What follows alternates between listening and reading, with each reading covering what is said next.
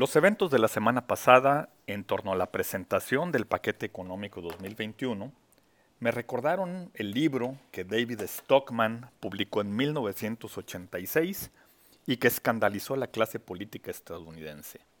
Se llamaba El triunfo de la política, ¿por qué fracasó la revolución de Reagan?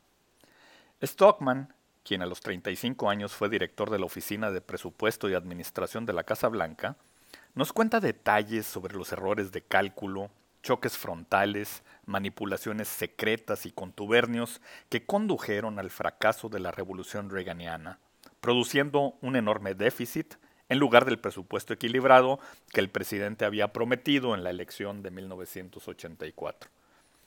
La revolución de Reagan empezó en 1980 con una agenda de reformas económicas, recortes de impuestos y drásticas reducciones en el gasto público y los programas del gobierno, dejando intactos los gastos militares. Esa estrategia tropezó con dificultades cada vez mayores. Miembros del propio gabinete de Reagan y del Congreso, favorables en principio a la reducción del gasto, empezaron a desertar cuando las medidas propuestas chocaron con las demandas de su propio electorado. Stockman tuvo que aceptar la realidad de que sus teorías, convincentes en el papel, se fundaban en un profundo error de valoración del funcionamiento del sistema político de su país. Es un libro que cuenta la historia de los malos contra los buenos, de ellos contra nosotros. Stockman escribió que la ignorancia de Ronald Reagan y la incompetencia de sus más cercanos colaboradores crearon un sueño irrealizable. La política triunfó sobre la realidad que no se modificaba calificó de analfabetos políticos a los asesores de Reagan porque solo estaban preocupados de lo que se decía en los noticieros de televisión, que era su única realidad. Describe a Reagan como poseedor de un conocimiento fundamentalmente impresionista, que registra anécdotas más que conceptos, y que fue engañado por él mismo y por los supply-siders que le decían que un recorte monumental de impuestos y del gasto público liberaría las fuerzas económicas y provocaría automáticamente mayores ingresos y un mayor crecimiento. Stockman decía, el presidente nunca comprendió la relación entre el sistema fiscal y el presupuesto. ¿Qué se puede hacer cuando tu presidente ignora todos los datos relevantes y deambula en círculos? Reagan era un político de consensos y no un ideólogo. No estaba preparado ni quería hacer una revolución solo tenía una visión conservadora, concluye Stockman. ¿Algo de esa historia nos suena conocido hoy aquí? En el México del 2020 parecería que lo único que importa es la política. Para el presidente de la República, gobernar es comunicar y comunicar es gobernar. Pero la semana pasada nos recordó que presupuestar es también gobernar. Y Arturo Herrera, el secretario de Hacienda, lo sabe. Presentó con el paquete económico 2021 todo un acto de magia.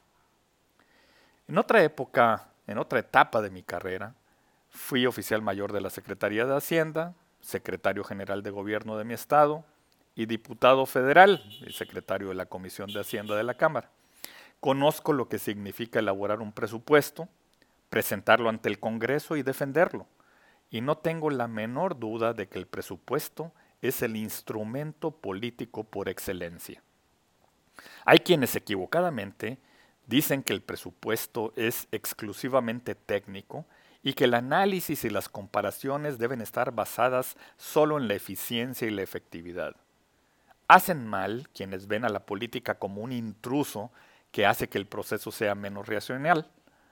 Eso solo lleva a un choque inútil entre técnicos y políticos.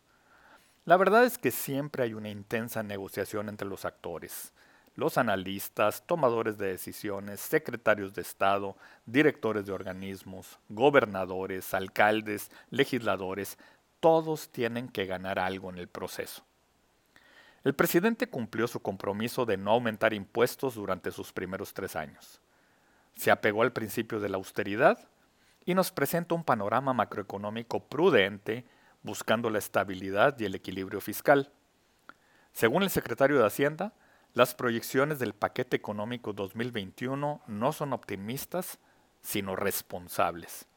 Y tiene razón, si se piensa que habrá una caída de 8% y sobre ello un crecimiento de 4.6%, ni siquiera nos pone los niveles de crecimiento del 2019. Herrera dice que lo que va a ir condicionando la recuperación económica es el ritmo de la pandemia del COVID y mientras no exista la vacuna, la economía seguirá operando en condiciones inusuales. Un presupuesto vincula las tareas que se tienen que cumplir con la cantidad de recursos que se requieren para lograr esos objetivos. El presupuesto es un conjunto de decisiones. Ahí se plasma lo que el gobierno quiere y lo que no va a hacer. El presupuesto debería reflejar el consenso de la gente sobre lo que el gobierno debe hacer, pero parece que para eso no hay consultas al pueblo sabio. Por ejemplo, ¿es justo dedicar el 22% del gasto programable a, entre comillas, fortalecimiento energético, mientras que el sector privado podría invertir en ello? ¿Es suficiente el 5.4% que se invertirá en salud? ¿No debería el gobierno mejor apoyar a las micro y pequeñas empresas para preservar el empleo y evitar que una crisis de liquidez se convierta en una desolvencia? ¿Por qué se dedican más recursos a los programas sociales de bienestar y se mantiene el mismo nivel de antes para educación o para los apoyos al campo y a las empresas? Cuando el secretario de Hacienda habla de que el 80% del presupuesto son gastos obligatorios ya comprometidos, ¿no se tendría que hablar también de una obligación del gobierno de implementarlo bien y sin interrupción?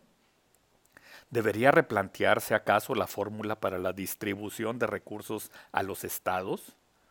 Cuando hablamos de un billón mil millones de pesos que se entregará a estados y municipios y que representa el 29.7% del gasto total y el 55% de la recaudación federal participable, ¿eso es mucho o poco?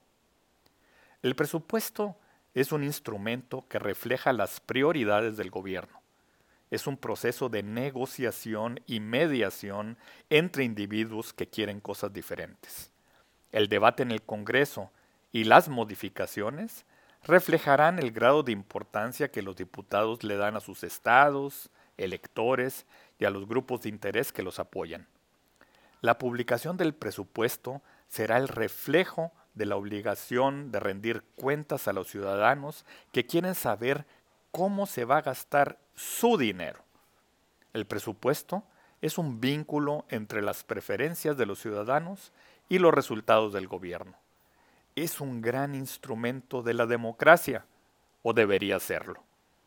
El presupuesto es un espejo del poder y de la lucha entre grupos de interés, partidos políticos, gobernadores y alcaldes. Refleja las decisiones de políticas públicas más importantes para una nación, por ello se necesita un proceso de decisión ordenado. Se requiere que sea escuchado todo aquel que tiene un interés legítimo en un tema.